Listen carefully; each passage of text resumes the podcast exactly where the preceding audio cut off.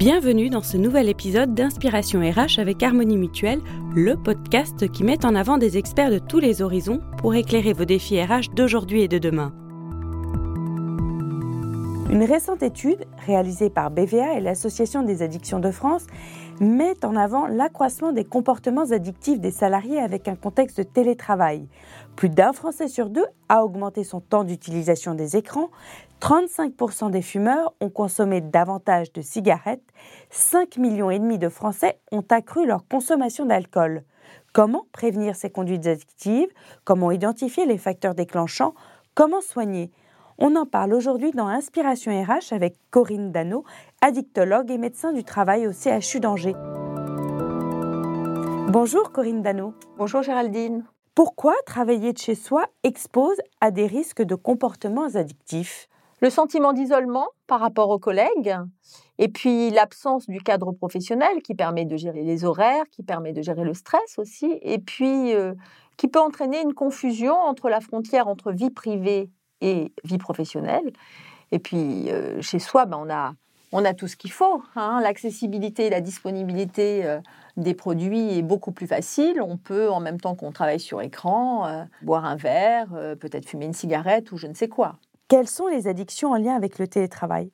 Alors, les conduites addictives qui pourraient être favorisées par le télétravail dans le contexte du confinement, hein, puisque c'est ce qu'on connaît, sont euh, toutes les substances qui sont euh, à disposition, hein, que ce soit l'alcool, le tabac, le cannabis, hein, les autres substances, et bien évidemment le travail sur écran avec une difficulté euh, à s'arrêter et à limiter les horaires. Il ne faut pas oublier bien évidemment les anxiolytiques qui ont augmenté quand même de manière conséquente pendant cette période de confinement.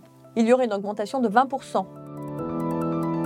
c'est quoi, dans le fond, Corinne, une addiction? Est-ce que c'est considéré comme une maladie? Alors, c'est considéré comme une maladie quand on bascule dans le toujours plus hein, et qu'il y a une perte de contrôle, euh, qu'il nous en faut de plus en plus et de plus en plus souvent, avec des dommages sur la santé, des dommages personnels et des dommages professionnels aussi qu'il ne faut pas négliger, qui peuvent se traduire par des retards, des absences répétées, des difficultés relationnelles avec l'équipe.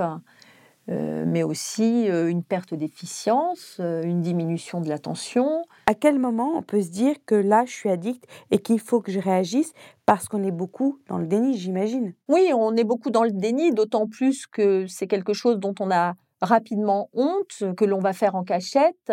On a du mal à en parler avec son entourage. On y pense souvent et de plus en plus par exemple, après une journée de travail dans sa voiture, on a déjà un petit signal dans sa tête qui nous dit ben tiens, tout à l'heure, tu auras droit à ta petite récompense euh, ou ton petit soulagement. On peut pas s'empêcher de le faire alors qu'on sait très bien que quelque part ça nous fait du mal, que ça fait du mal aussi euh, peut-être à notre entourage et puis même euh, à notre travail, et que finalement on, finit par négliger ce qui caractérise et ce qui fait notre vie habituelle. Quels sont les outils pour prévenir avant qu'il ne soit trop tard, pour aider dans le fond, les entreprises à prévenir il faut faire en sorte que la parole circule, que la question des conduites addictives ne soit plus que du domaine privé, mais qu'on puisse en parler en milieu professionnel, puisque le travail, quand il se passe bien, est majoritairement euh, protecteur vis-à-vis des conduites addictives.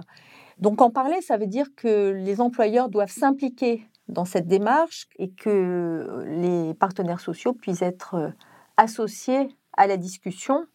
Éviter de dissocier la question des conduites addictives des autres enjeux de santé au travail, comme par exemple les risques psychosociaux. Et puis c'est peut-être important aussi de, bien prendre en compte euh, au sein de, chaque entreprise euh, les facteurs susceptibles euh, de favoriser les conduites addictives et pour, pour, pouvoir les inscrire par exemple dans le document unique des risques professionnels et pouvoir l'aborder dans le règlement intérieur.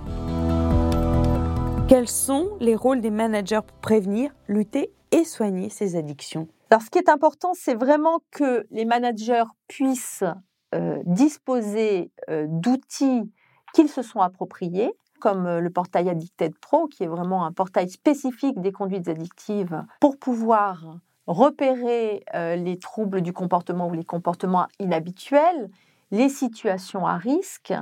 Et une fois qu'ils les ont repérés, qu'il puisse être en capacité d'alerter. C'est pas facile de pouvoir alerter euh, son encadrement, sa hiérarchie, et sans avoir l'impression qu'on va, entre guillemets, balancer son salarié. Donc tout ça, ça passe effectivement par une dédramatisation de la situation et une formation. La formation, qui la donne? On peut avoir euh, recours euh, à des prestataires extérieurs. Il peut y avoir aussi le service de santé au travail hein, qui peut donner un certain nombre de formations, d'informations, de sensibilisation. Merci Corinne Dano de nous avoir éclairé sur les risques des addictions avec le télétravail. Merci beaucoup. La prévention est au cœur des enjeux de protection et de valorisation du potentiel humain de votre entreprise, un potentiel humain pour lequel Harmonie Mutuelle s'engage à vos côtés. À très bientôt pour une nouvelle inspiration RH.